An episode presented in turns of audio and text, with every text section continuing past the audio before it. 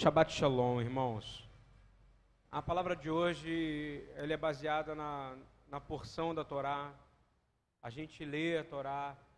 E quando eu falo lê a Torá, não se assusta. Olha, será que ele só lê o Pentateuco? Será que ele só lê? Não.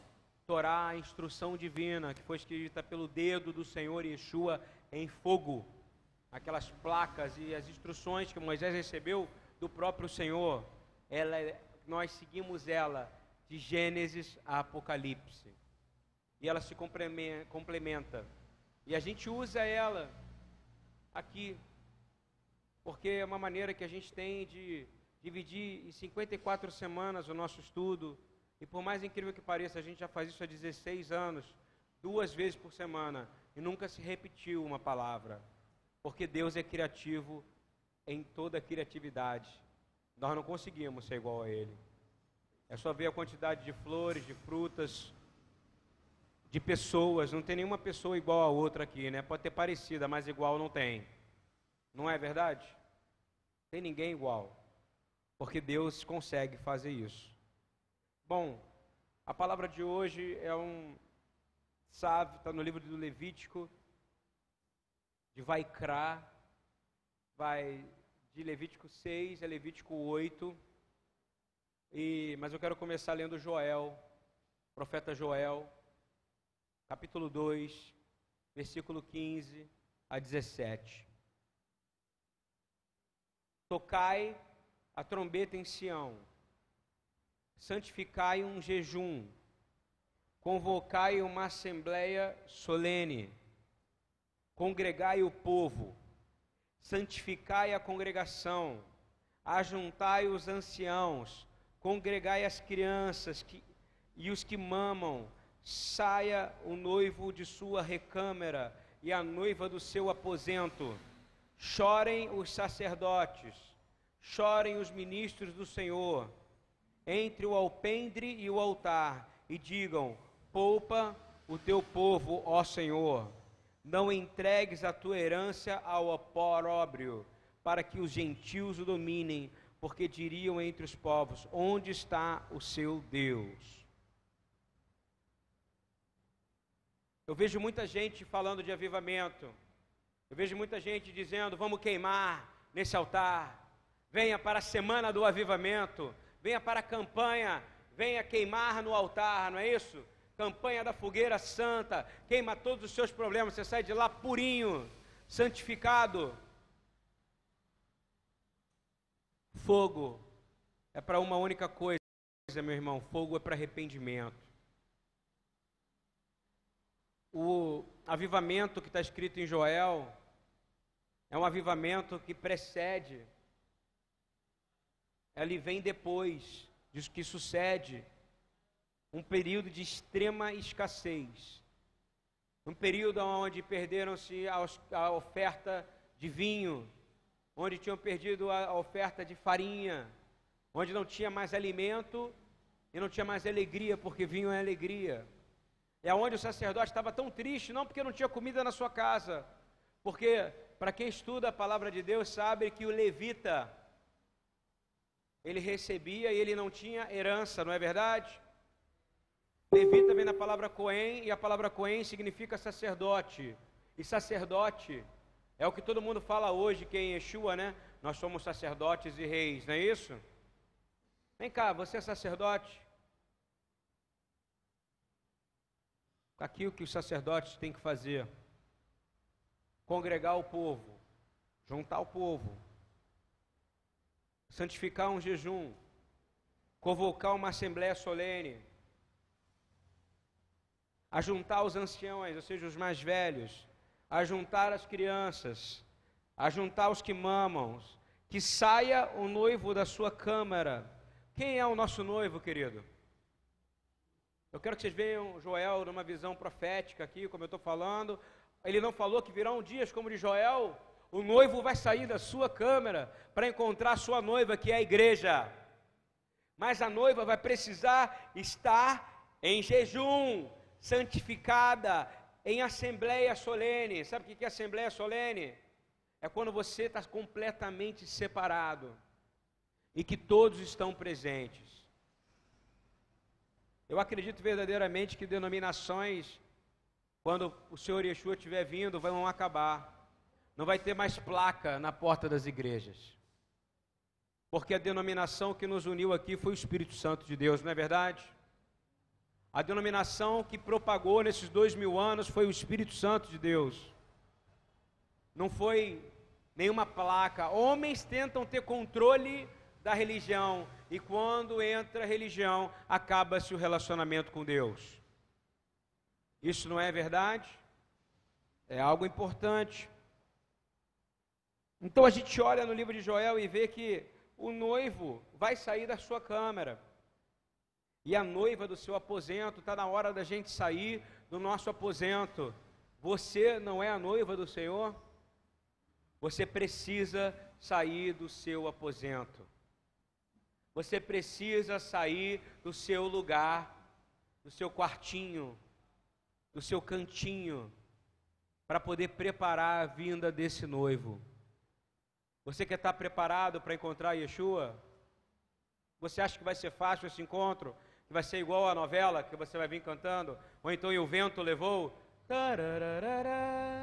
Aí você vai abraçando ele, né? Então, como é que é o nome daquele filme antigo? Em algum lugar do passado? Aí você vai abraçando Jesus, ele vem? Não, meu irmão. Você vai ser julgado pelo tribunal dele, tanto ressurreto na primeira quanto na segunda. Então, a gente precisa entrar de novo em separação. Amém? Separação é santidade. Avivamento não vai vir sem santidade. Concordam comigo? E o que é avivamento para você? Avivamento é você falar em línguas?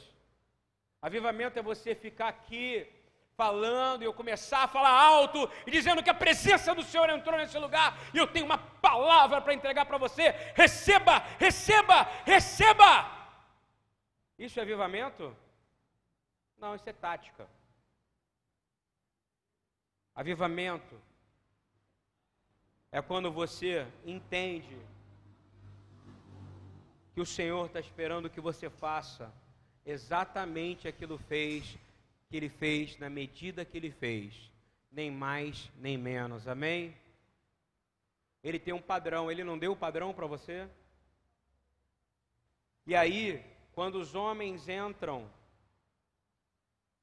nesse processo de vamos fazer um jejum, vamos convocar a assembleia, vamos botar as nossas crianças para ouvir a palavra de Deus. Vamos botar nossas crianças para estudar a palavra de Deus, está escrito em Joel Vamos botar os recém-nascidos, porque o choro dele e o clamor das crianças destroem o adversário. Olha que está escrito em Joel. A palavra não fala que vai derramar o Espírito sobre toda a carne. Eu só vivo vendo um monte de gente cantar que o Espírito vai ser derramado sobre toda a carne, não é isso? Mas cadê ajuntamento de crianças? Eu vejo na África, tem um projeto chamado Hope, que enche salas e salas dessa aqui, com crianças na África. E elas cantam, e elas leem a palavra. Eu fico, me sinto confrontado de ver as crianças na África. Pergunta se tem placa de denominação. Não tem a placa, é o Espírito Santo de Deus. E aí, quando a gente começa a entender isso, o noivo sai da sua câmara, ele sai do seu lugar e vem andar no meio de nós e fala: Esse povo está em jejum, está em oração, colocou as crianças para estudar minha palavra, os recém-nascidos estão mais calmos, estão dormindo bem, estão tranquilos, não é isso ou não?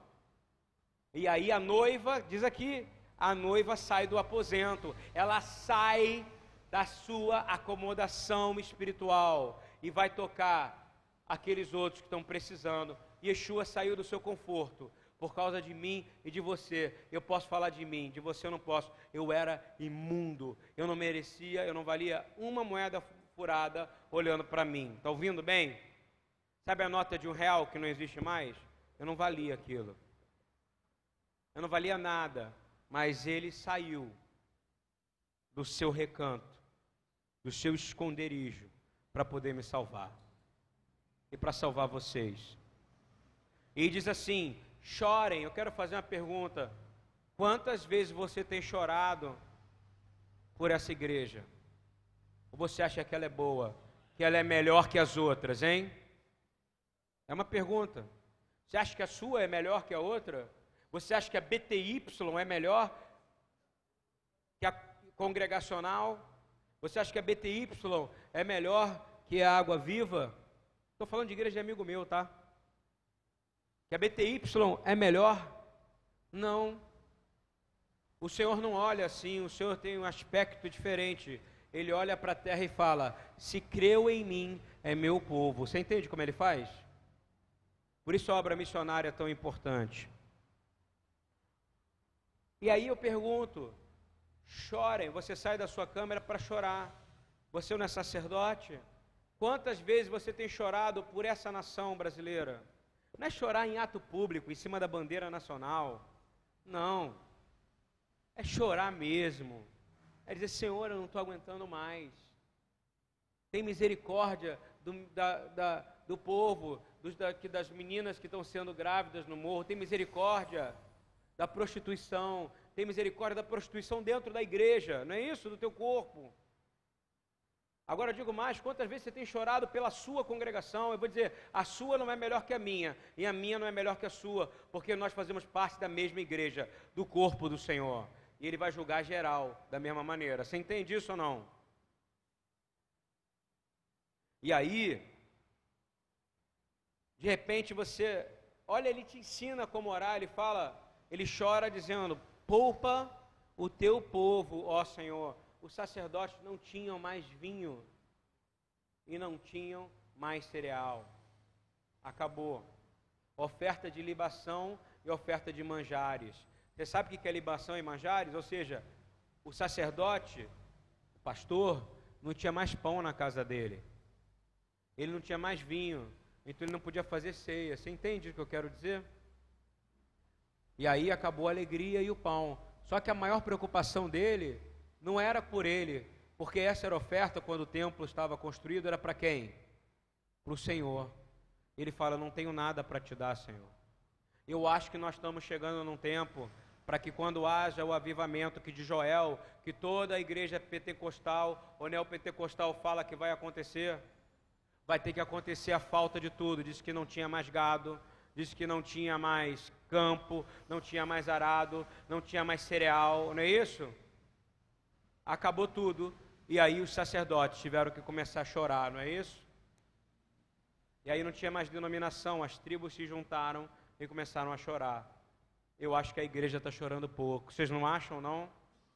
Eu vejo muito reunião, eu vejo muita conferência, eu vejo muito seminário. Eu não vejo seminário dizendo: venha se arrepender e chorar pela nação brasileira. Você vê isso? Não. Vamos libertar a nação do governo corrupto. Quem colocou o governo foi Deus.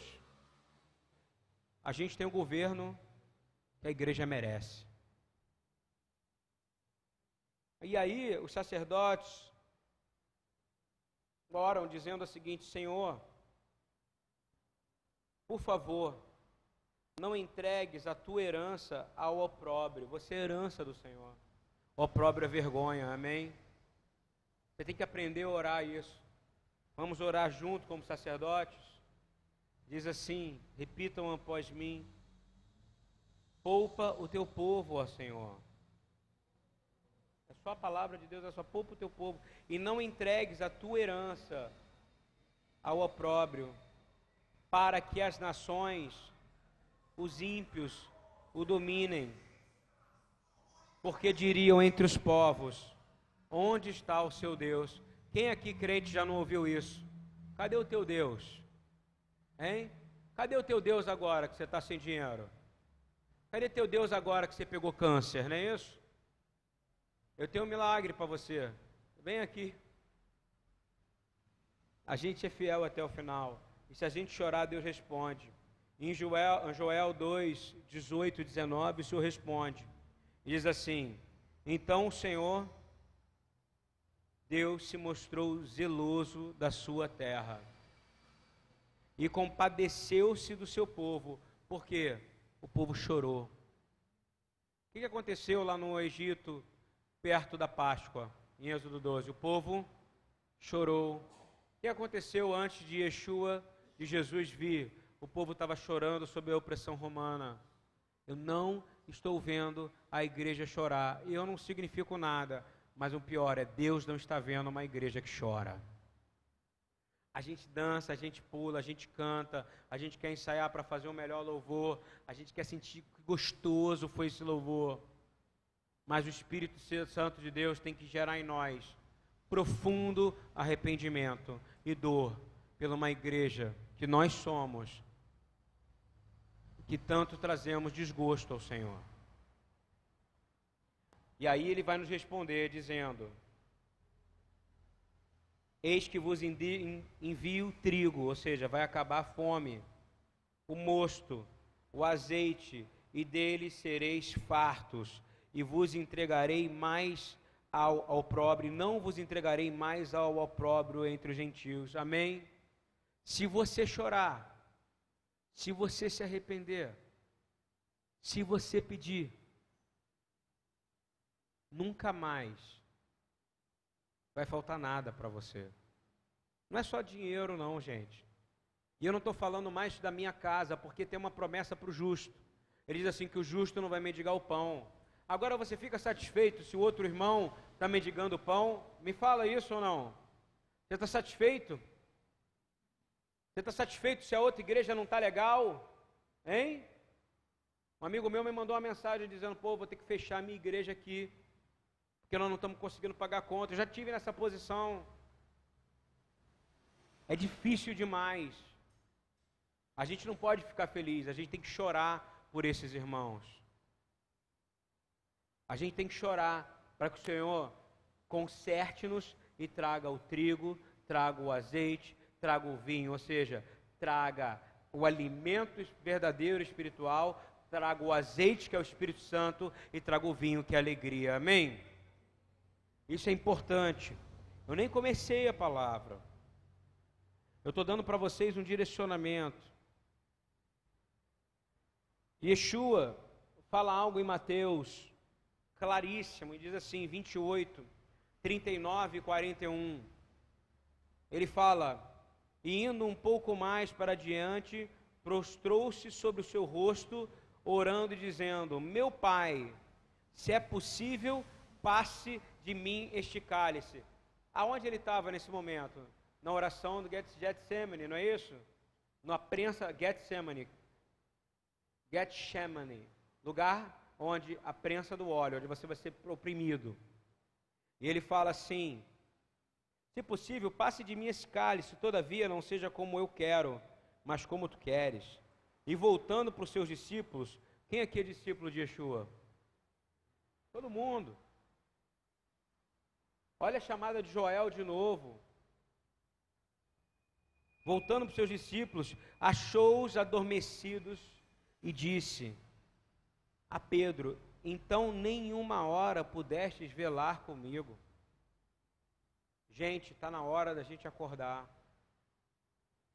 Qual é o seu exercício principal? É videogame? Já falei isso na quarta. É namorar?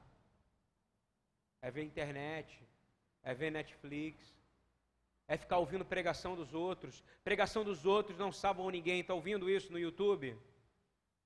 É abrir a, a Bíblia e deixar o Espírito de Deus, o autor, falar com você. E ele está dizendo uma hora. Então, uma hora é um padrão. Você concorda comigo que é um padrão para Yeshua? Está escrito aqui, você não pode ficar uma hora. Eu estou fazendo essa pergunta para você. Igreja, corpo do Senhor Yeshua. Você não pode ficar uma hora do seu dia. Eu digo mais: quanto é um dízimo de oração do seu dia? Se você fica acordado 18 horas, 12 horas, você precisa dar um dízimo para Ele. Dá seu jeito, meu irmão. Porque ele fez uma exortação a Pedro e vale para você. E lá atrás, os sacerdotes, em Joel, os Coanim, estavam dizendo como é que faz para voltar o espírito, como é que faz para voltar o pão e como é que faz para voltar a alegria. Como jejum e oração. O que que Yeshua vai dizer agora? Vigiai e orai, para que não entreis em tentação. Na verdade, o espírito já está pronto, mas a carne é fraca. Vocês concordam com Yeshua? Meu amigo, se você não orar, eu não estou falando vir para a congregação BTY, não. Eu não estou falando você ir para a sua igreja, para a sua congregação. Igreja você é em casa, tá ouvindo? Congregação, igreja, vou falar uma coisa, igreja é quando você vai ao banheiro. Você é igreja. Você é corpo do Senhor Yeshua em qualquer lugar. Você é igreja quando você está namorando com seu marido. Você é igreja quando você está comendo no Burger King. Você entendeu ou não? Você é congregação quando você está no meio dos santos. Isso é importante. Pensa nisso. Porque em casa, será que você não pode dar uma hora para orar? Pensa bem se você está entregando essa uma hora de oração que ele pediu para Pedro. Estou falando porque eu sou profeta, o Senhor me incomodou de falar isso. Não é uma oração, vamos orar, irmãos. Eu estava hoje discutindo com a minha mulher, ela fala, pô, a gente não está orando muito junto. Que antes a gente orava três, quatro horas, eu e ela. Quem ora comigo sabe que não para. Agora eu estou orando meia hora, ela reclama, porque eu estou tendo orações de madrugada, de meia-noite às seis, para essa congregação se manter aberta. Vocês estão entendendo isso ou não? Alguém tem que estar na brecha. Alguém. Eu convido todos aqui que quiserem, a madrugada é pertencente a todos. E por que, que isso tem a ver com a Paraxá? Porque tem tudo a ver com a Paraxá. A Paraxá fala sobre colocar fogo no altar. Eu lembro que a gente canta uma música que fala assim: Eu quero ver o fogo, eu quero, não é isso? Como é que é? Onde está o fogo? Onde está o fogo? Teu espírito procura Cara, o fogo não está aqui não, tá? Isso aqui é uma construção de pedra, você entendeu ou não? O fogo está dentro de você, que é templo do Espírito de Deus. Você está escutando isso ou não? Agora, o fogo pode ser bom ou pode ser ruim. Quem poderá aguentar quando eu vier? Não é essa a pergunta? Quem poderá aguentar? E aí, essa paraxá fala, essa porção fala exatamente no livro de Levítico, como que era preparada a oferta e como se deveria acender o Esh Hakodesh, o fogo santo. Espírito Santo. Quando a gente canta, não é isso? Diga que dizem que vinha aqui línguas de fogo, não era isso? Essas línguas de fogo queimam o indivíduo ou enchem ele de poder ou autoridade? Você precisa de ser cheio de autoridade e poder. Mas como é que você mantém esse fogo? Em Levítico fala, e vou te ensinaram como você vai botar o fogo aceso. Mas todo dia, de manhã para judeu, não é sete da manhã não, tá? Não é seis da manhã não. De manhã para sacerdote, é antes do galo cantar. Tá ouvindo isso ou não? Porque o sacerdote tem que estar de pé orando, protegendo, para clamar proteção sobre Israel, porque Israel é atacado de manhã, de tarde e de noite. E a igreja precisa ter esse hábito de orações sacerdotais. E a palavra ensina que antes do dia amanhecer, por que, você acha que Yeshua orava enquanto estava à noite ainda? Me fala. Para manter o fogo aceso. Aonde? No altar. Qual altar? O altar que vivia dentro dele. O olho dele não é de fogo, gente. Você precisa começar uma vida disciplinada de oração. Eu estou falando por mim. O médico falou para mim: você precisa de repouso. Você está anêmico em nível anemia profunda. Eu falei: eu vou dormir. Ok. Uma dificuldade enorme de dormir. Porque quem tem ativado no espírito, ele fica pensando e orando e está sempre trabalhando na obra missionária. Mas eu fiz um acordo. Eu vou acordar antes que o Islã comece a cantar os seus cânticos. Está entendendo isso ou não? Quatro e meia da manhã, eu estou de pé. clamando ao Deus vivo de Israel. E aí, eu vou dizer para você, eu comecei a melhorar da minha saúde, amém? Vocês estão entendendo o que eu quero dizer ou não? Quem me viu há duas semanas atrás e me vê hoje vê que eu estou melhor. Isso a gente aprendeu lá em Israel.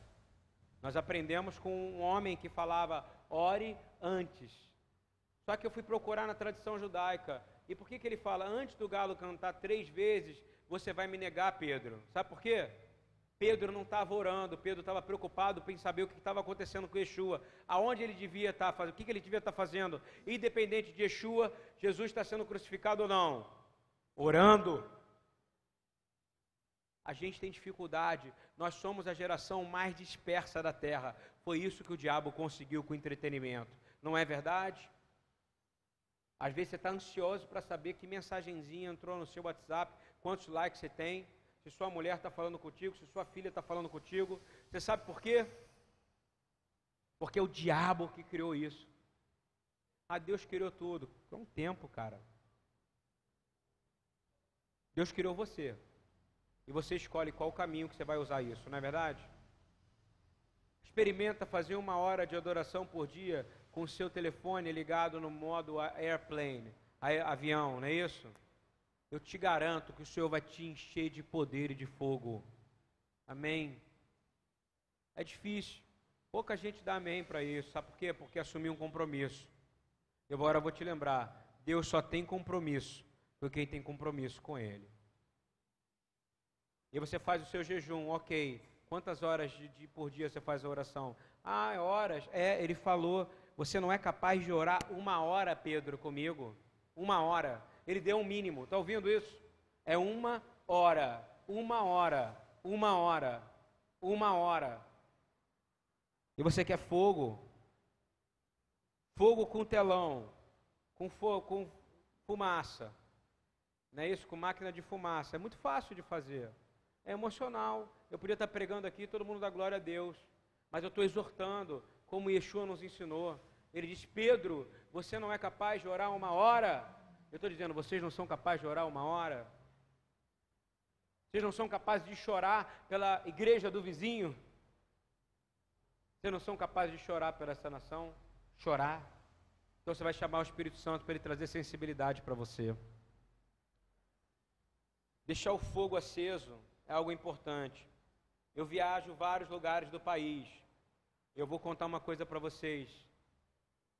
Quando eu fui o interior de Minas Gerais uma vez. Eu, tinha uma, eu vi uma mulher e ela orava com tanta simplicidade. E por incrível que pareça, ela só tinha um dente na boca, um aqui, ó. E ela orava na rua. Todo mundo achava que ela era louca, sabe? O Espírito de Deus falou: vai orar com aquela mulher ali. Aconteceu isso comigo eu queria perguntar para ela se ela ia querer uma cesta básica, né? Que é o meu. O que, que eu posso levar ela para comer? Eu quero ouvir. Ela me chamou para comer na casa dela. Você está entendendo? E ela começou a falar. E ela falou praticamente tudo isso que ia acontecer aqui nesse lugar. Profetas de Deus não precisam de prédios para falar. Elias não precisava de um prédio para falar. Eliseu não precisava. E você não precisa, você só precisa ter uma vida, de digo mais, um estilo de vida de oração, amém? E de jejum e de arrependimento. Quer manter o fogo aceso? Não é para vir à igreja é fundamental, porque você precisa. Olha o meu hábito errado. Igreja, ninguém vem, você é a igreja. Vir à congregação é legal, vai te fazer bem, já falei isso tantas vezes, não quero ser repetitivo, mas eu estou vendo tantos movimentos que as pessoas estão adorando pela internet e cada vez mais eu vejo como eles funcionam como o marketing publicitário que funciona no mundo. Vocês já repararam isso ou não? Você já recebeu o folder de igreja moderninha? Já viu ou não? É uma estratégia de evangelismo. Você já viu a linguagem? É uma estratégia de evangelismo. Você já viu os vídeos? É uma estratégia de evangelismo. Parece que a 20th Century Fox apresenta a missão não sei o que, não é isso?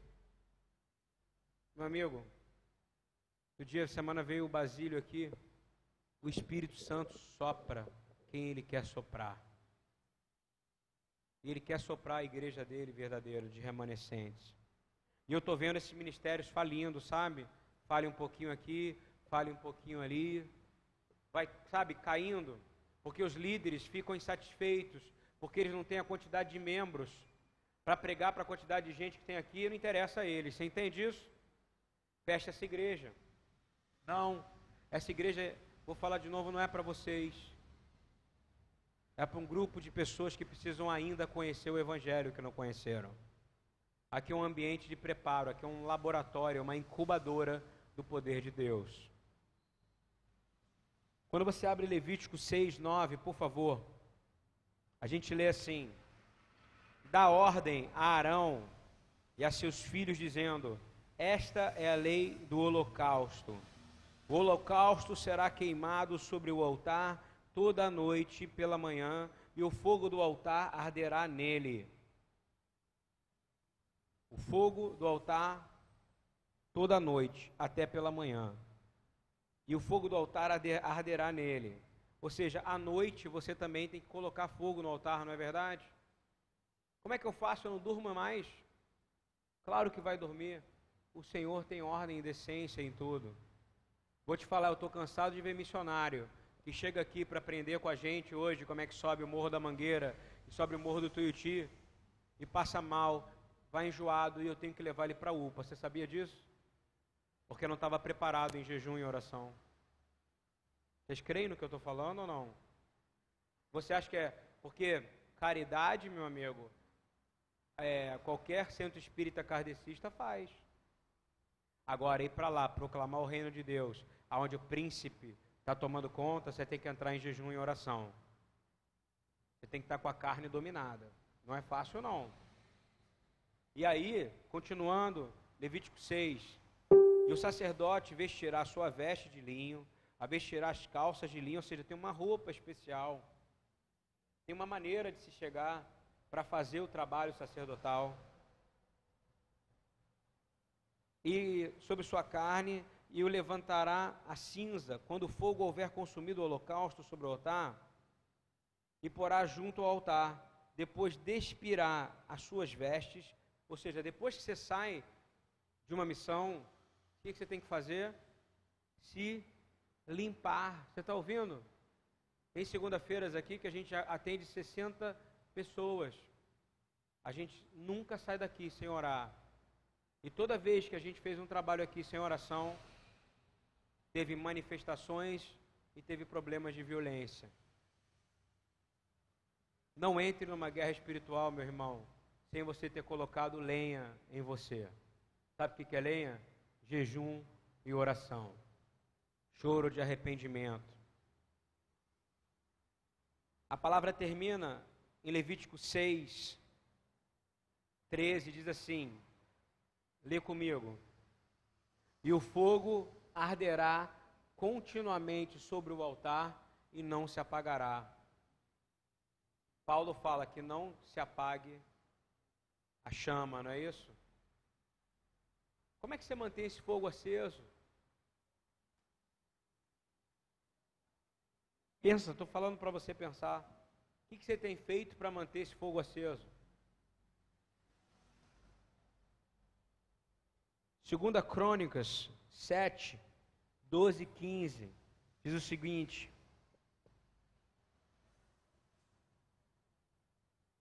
Um dia alguém vai perguntar para você qual é o seu chamado já não perguntou. Eu estou perguntando para você anotar em casa. Qual é o teu chamado? Uma vez uma reunião, sempre tem uma pessoa muito arrogante, sabe? Que chega para você e pergunta: Qual é o teu chamado, Soraya? Qual é o seu chamado, Marcos? Primeiro você responde para ele: O meu chamado pertence a quem me chamou. Amém? É a primeira coisa. A segunda, o chamado permanece o mesmo que está escrito na Bíblia. Vocês concordam comigo ou não? Eu vou te dizer qual é o seu chamado. Está aqui em 2 Crônicas 7, de 12 a 15. Um, ouvi a tua oração. Esse é Deus respondendo a Salomão, tá? E escolhi para mim este lugar para a casa de sacrifício. Este lugar hoje é você, está ouvindo? A sua, seu corpo é casa de sacrifício, ok? O seu corpo é a casa de sacrifício, ou seja, onde é que tem a lenha? Onde é que tem que botar a lenha? No seu corpo, com santidade. Diz assim: se eu fechar os céus e não houver chuva, ou se eu ordenar aos gafanhotos que consumam a terra, ou se enviar peste entre o meu povo, sabe o que ele está falando aqui? Joel, tá? Ele está dizendo isso vai acontecer. Está entendendo ou não? Eu estou fazendo uma, um midrash aqui, estou indo e voltando. E ele diz assim: o pior pode acontecer na sua casa. Você pode ter problema de na sua lavoura, você pode ter problemas com as tempestades, com a chuva, você pode ter problemas de toda maneira, mas eu vou te dizer qual é o seu chamado. Aí ele diz assim: Mas se o meu povo, você é povo de Deus? Se o meu povo, que se chama pelo meu nome, você se chama pelo nome do Senhor? Sim ou não? Claro que você se chama. Você não é filho de Deus. Você é o povo. Olha o seu chamado aqui. Pode acontecer tudo, como aconteceu em Joel. Mas o povo, ele está dizendo isso bem antes, tá? Ele está dizendo isso que, que iria acontecer.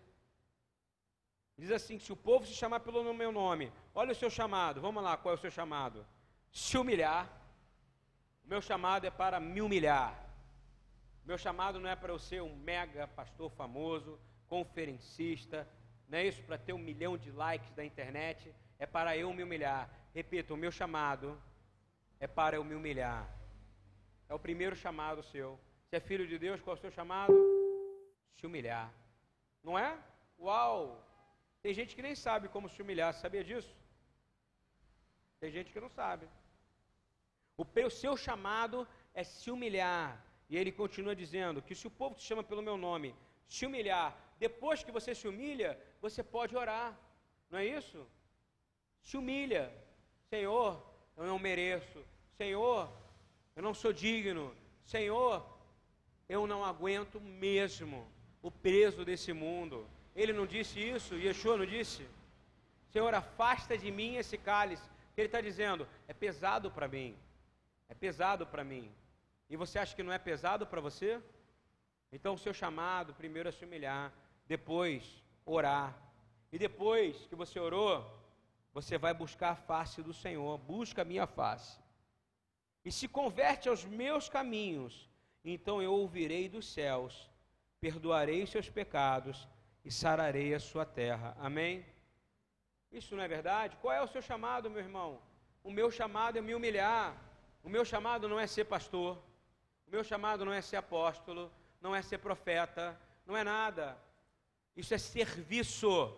Não confunda vocação, chamado com serviço. Você está ouvindo bem? O chamado do crente é se humilhar, é chegar, Senhor, eu não sei fazer, mas com o Senhor eu sei fazer. Senhor, eu não tenho força, mas com o Senhor eu serei fortalecido. Mas para isso, você precisa ter uma vida de oração, uma vida de intimidade com Deus, santidade. E aí, depois que ele sara a sua terra, olha a resposta que ele dá: agora estarão abertos meus olhos e atentos meus ouvidos à oração deste lugar. Ou seja, se você se humilhar, se você orar, se você buscar a face, se converter dos seus maus caminhos, ele vai te ouvir. Você não é templo do Senhor? E aí, sabe o que ele vai fazer? Ele vai abrir os olhos e ele vai tornar que a sua oração chegue aos ouvidos deles. Não é isso que você quer? Senhor, ouve a minha oração. Ele não ouve a oração do arrogante, não é verdade? E aí tem gente que fala, poxa, mas é só oração e vigiar que eu vou botar lenha? É só isso? É só jejum que eu vou botar lenha para o fogo arder? Não.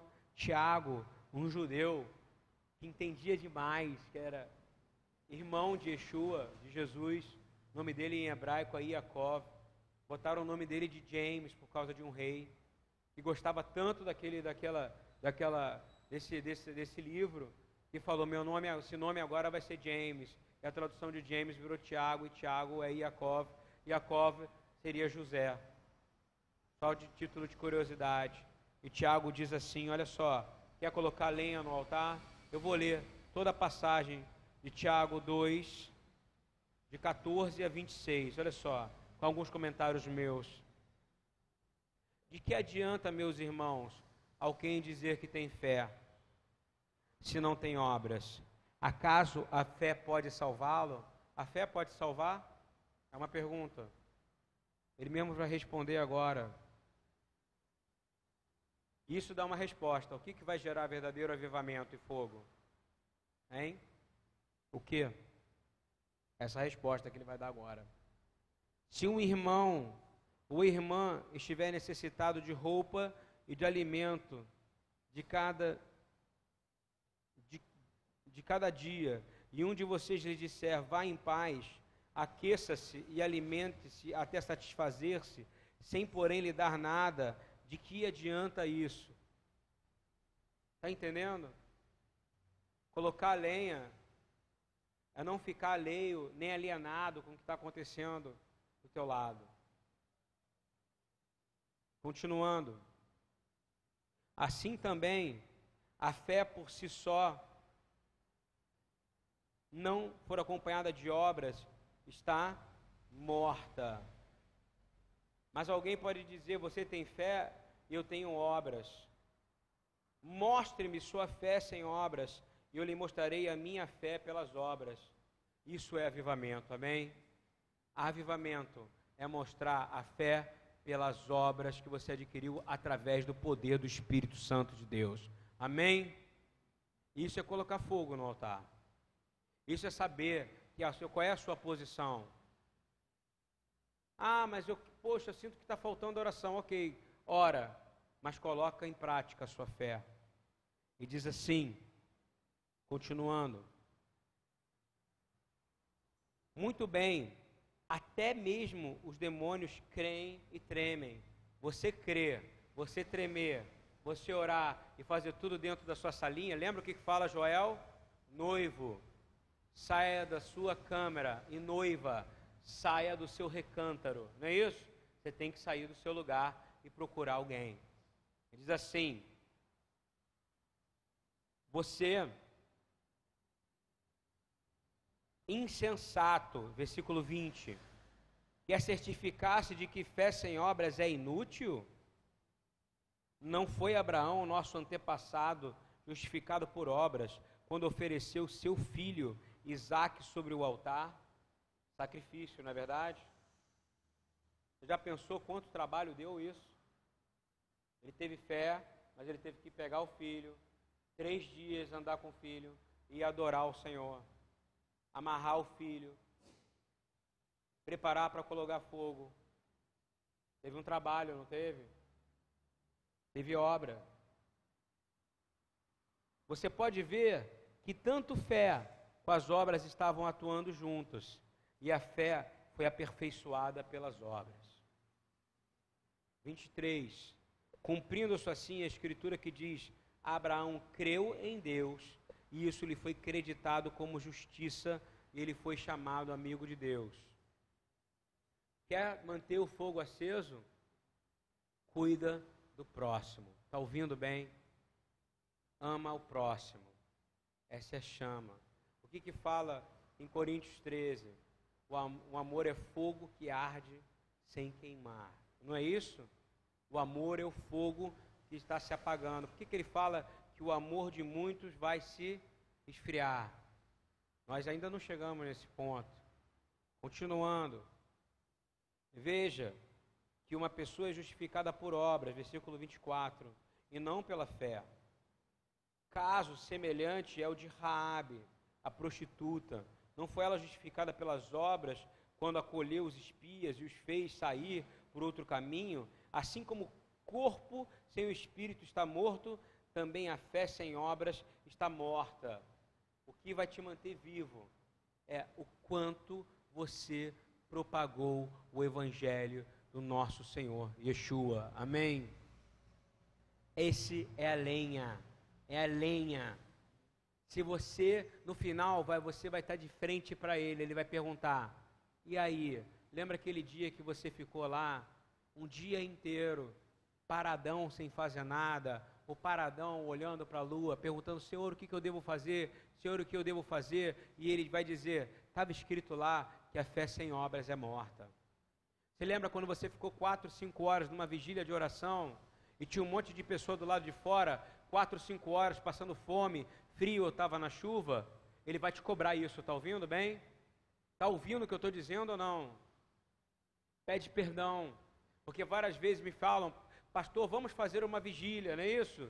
Eu, eu parei de fazer, você está entendendo completamente? Porque se eu tiver que fazer uma vigília, a minha vigília vai ser com aqueles que estão sem roupa, que estão sem comida, que estão sem bebida na rua, porque é eles que estão precisando de ser alimentados aqui nesse lugar, amém? Estão entendendo onde eu quero chegar ou não? Porque a fé sem obras é morta. Você quer ter uma fé morta? de forma nenhuma. Terminando, diz assim: Cumpriu-se assim a escritura que diz: Abraão creu em Deus, e isso lhe foi acreditado como justiça, e ele foi chamado amigo de Deus. Você quer ser chamado amigo de Deus? Eu vou terminar lendo uma passagem para você entender. Quem aqui considera Jesus rei, por favor? Ele é rei sobre sua vida, ele é rei sobre a sua casa, ele é rei sobre a sua família. E eu estou lendo bastante a Bíblia porque o Senhor está falando, faça a leitura bíblica, leitura pública da palavra de Deus. A chance de errar é menor, não é verdade? Concorda comigo? Não é uma pregação emocional. Eu estou lendo a palavra. Quer colocar fogo? Para de me pedir para fazer vigília. Está ouvindo bem ou não? começa a me chamar para a gente subir aqui o morro, porque foi fácil.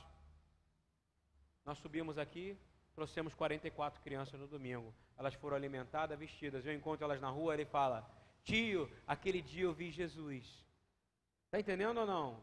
Tio, pastor, e você sabe o que elas queriam fazer quando elas chegaram aqui? A primeira coisa, eu quero um microfone, mas não é para fazer bagunça, igual os nossos filhos da igreja aqui fazem, não. Sabe? Não é verdade, Aidana? Elas queriam um microfone para fazer o quê? Para louvar a Deus. Para cumprir uma palavra do Senhor Yeshua. Qual foi a palavra? Que da boca das crianças e do recém-nascido viria a derrota do adversário. Estão entendendo o que é botar fogo no altar? Para de querer ficar inventando coisa que a gente fique aqui dentro, que a gente fique trancado aqui dentro. A igreja ela tem a necessidade social de levar esporte, de levar educação e de levar evangelho a essa sociedade corrompida. Vocês concordam comigo ou não? A gente tem que parar porque de falar, pô, tem uma vigília maravilhosa lá, vamos lá, porque lá Deus fala através do cara, não é isso ou não? Deus fala através da Bíblia, amém? Deus usa profetas, ele fala, nunca vou falar se não for pelos meus profetas. Mas a profecia está na Bíblia. A profecia está na Bíblia. Quem anda comigo há anos sabe que eu nunca falei nada que nunca tivesse na palavra de Deus. E o Senhor, graças ao nome soberano dele, ele tem honrado as palavras proféticas dessa casa. Eu nunca falei nada da minha carne, porque eu tenho temor a Deus, você entende? Vou falar de novo. A juventude daqui estava me perturbando, pedindo para mim, gente que nem está mais aqui, Pastor, faz o culto parecido lá com aquela igreja tal. Não era assim, Aidana? Vamos mudar o modelo, vamos mudar, vamos fazer, temos que fazer atividade, temos que fazer encontro, não é isso? Vamos fazer saída, vamos fazer luau. Eu falei, fazer luau. O que o Senhor tocou no nosso coração? Vamos fazer um projeto chamado Adorar e Servir. Vamos trazer missionários para cá. E vamos convidar as crianças para a reunião dos jovens, não é isso? e vi uma menina de 16 anos aqui, que eu não vou expor o nome dela, grávida, de um traficante. Está ouvindo? E ela disse: estava pensando em colocar uma agulha de crochê na minha barriga e matar a criança. Mas por causa da iniciativa de vocês, eu desisti. Amém? Isso não é colocar lenha no fogo? Sim ou não? Eu vou dizer mais: Jesus é rei ou não é? Ele não é Mélia Hagadol? Olha aqui para você. Jesus fala assim, ele é o rei, ele está dizendo dele, por favor, Mateus 25, 34. Vou acabar, tá? Diz assim: Assembleia solene é para chamar o rei, tá? Só para você saber, uma assembleia solene é para chamar o rei. Você quer chamar o rei para aqui, para essa congregação? Quer? Ele não vai vir no nosso Shabat, só porque a gente lê a Torá. Me perdoa, eu faço isso há 16 anos. Eu talvez seja a pessoa que mais conheça de Torá aqui, junto com o Rabino Eduardo. Eu poderia fazer um midrash de falar de hebraico aqui. Soraya me acompanha muito ano, não podia, Soraya? Fazer uma palavra de meia hora aqui, rápida, todo mundo ia sair, uau, como ele conhece né, a Torá. Mas não, o Senhor tocou o meu coração para falar para vocês. Não é isso que traz o rei para a casa dele. Convocação solene e que coloca fogo no altar, eu vou te dizer o que, que é. Ele não é o rei. Olha o que, que ele fala no Midrash, uma parábola do rei. O rei é ele nessa parábola, olha o que ele fala. Então, Mateus 25, 34. Então dirá o rei aos que estiverem à sua direita: Vinde, benditos de meu Pai. Você é bendito do seu Pai? Sim ou não? Diga glória a Deus. Você é bendito. Você quer ir para o Pai? É o rei. Ele está dizendo: Eu sou o rei e eu quero levar você ao meu Pai. Como é que você vai fazer isso? Vai ser com suas vigílias, vai ser com suas coisinhas, vai ser com sua religiosidade, sim ou não? Eu nunca vou deixar de fazer Shabat, gente. Eu nunca vou Aqui dentro tem uma Torá de 200 anos que eu sei ler, amanhã eu vou ler. Eu sei fazer paraxá, eu sei ler em hebraico, eu sei fazer um monte de coisa. Mas vou te dizer, isso, isso foi soberba para mim. Agora o que muda é quando eu ouço uma criança dizer: Eu cantei na sua igreja, pastor.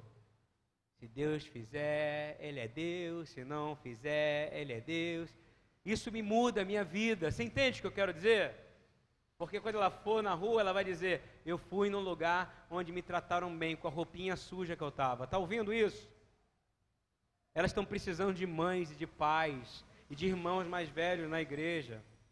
Não sei se é porque é o meu caso, que eu não tenho filho natural, mas eu tenho um monte de filho mesmo. Eu tenho mais de, sei lá, não dá nem para contar mais. De todas as idades. Mas você pode ter um irmão ou um filho e vai te acompanhar a vida inteira e vai te dar muita alegria, porque essas pessoas lutam para serem melhores, porque elas não têm outra oportunidade a não ser Jesus. Aí diz assim: dirá o rei aos que estiverem à sua direita: Vinde, bendito ao meu Pai, possui por herança o reino que vos foi preparado desde a fundação do mundo. Sabe por quê? Ele sabia que a gente ia cair, não é verdade ou não? Ele é o melhor gerente de projeto da humanidade. Porque o ministério de Yeshua é preventivo. Ele olhou para o pai e falou assim: Pai, esse povo todo vai desandar. Ele não fala que foi pela vontade dele, ele foi obediente. O pai falou: Então tá, eu vou te sacrificar antes da fundação do mundo, para a gente poder criar ele.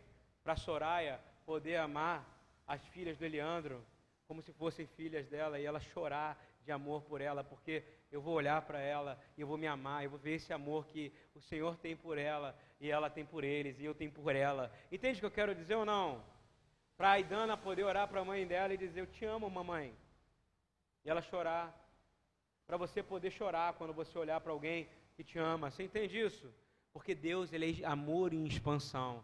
E para isso ele foi preventivo. Ele se sacrificou por você para poder ver o quanto você é capaz de amar. Está entendendo ou não? Por isso que ele diz, reterminando. Porque eu sou o rei, não é isso? Que estou aqui fui, e fui sacrificado antes da fundação do mundo e preparei para vocês um lugar. Ele diz: Eu tive fome. E quando, eu vou resumir, e quando eu fui na sua congregação, ou na sua casa, ou quando você me encontrou pela rua, você me deu o que comer. Você tem dado de comer ultimamente? Eu estou te fazendo uma pergunta. Hein? Então você não está dando de comer. E eu vou dizer mais, para quem que você não está dando de comer no final? Todo mundo já sabe. Tive sede. E quando você me encontrou na rua, no shopping, na congregação, na praia, E quando eu fui na sua congregação, você não me convidou, você não convidou na, minha, na sua casa para eu tomar um copo d'água. Não é verdade? No seu filtro Ecolux, não é isso ou não? Né? Ele só queria um copinho de água da sua bica, sem filtro, não é isso? Quando eu era estrangeiro, você me hospedou. Vou te falar uma coisa. Está vindo um monte de imigrante da Síria. Você está ouvindo para cá? Você que ama Israel, você não pode achar que isso é uma armação do diabo. Você está ouvindo bem o que eu estou dizendo? Não caia nessa trama. Porque a alegria de Yeshua é quando um árabe se converte ao Senhor Deus de Israel. Amém? Amém. Para de cair em trama. Você precisa tratar bem esses caras que estão vendendo esfirra na rua e roupa. Vai lá e fala de Jesus para ele, porque aqueles caras são fortes. E eles têm capacidade de, quando aceitar Jesus, mudarem. E o povo está dizendo: não, é uma armação, está vindo gente de todo mundo. Eu não vou nem falar da bomba química que foi lançada sobre eles. Trata bem o estrangeiro, tá? Está escutando bem ou não?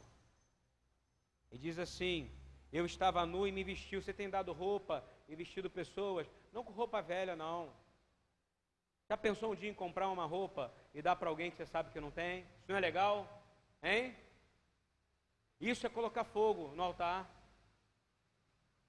Tem muita gente. Terminando. Estava nu e me vestiu. Adoeci e me visitou. Estive na prisão e foste me ver. Quantos aqui foram numa prisão visitar alguém? É uma pergunta.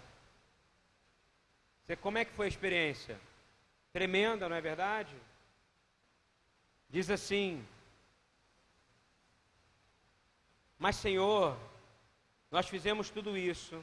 E aí sabe o que Yeshua vai responder?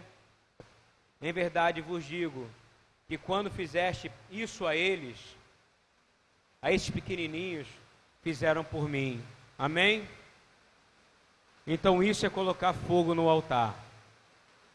É você verdadeiramente orar e desenvolver uma fé com obras. Shabbat Shalom.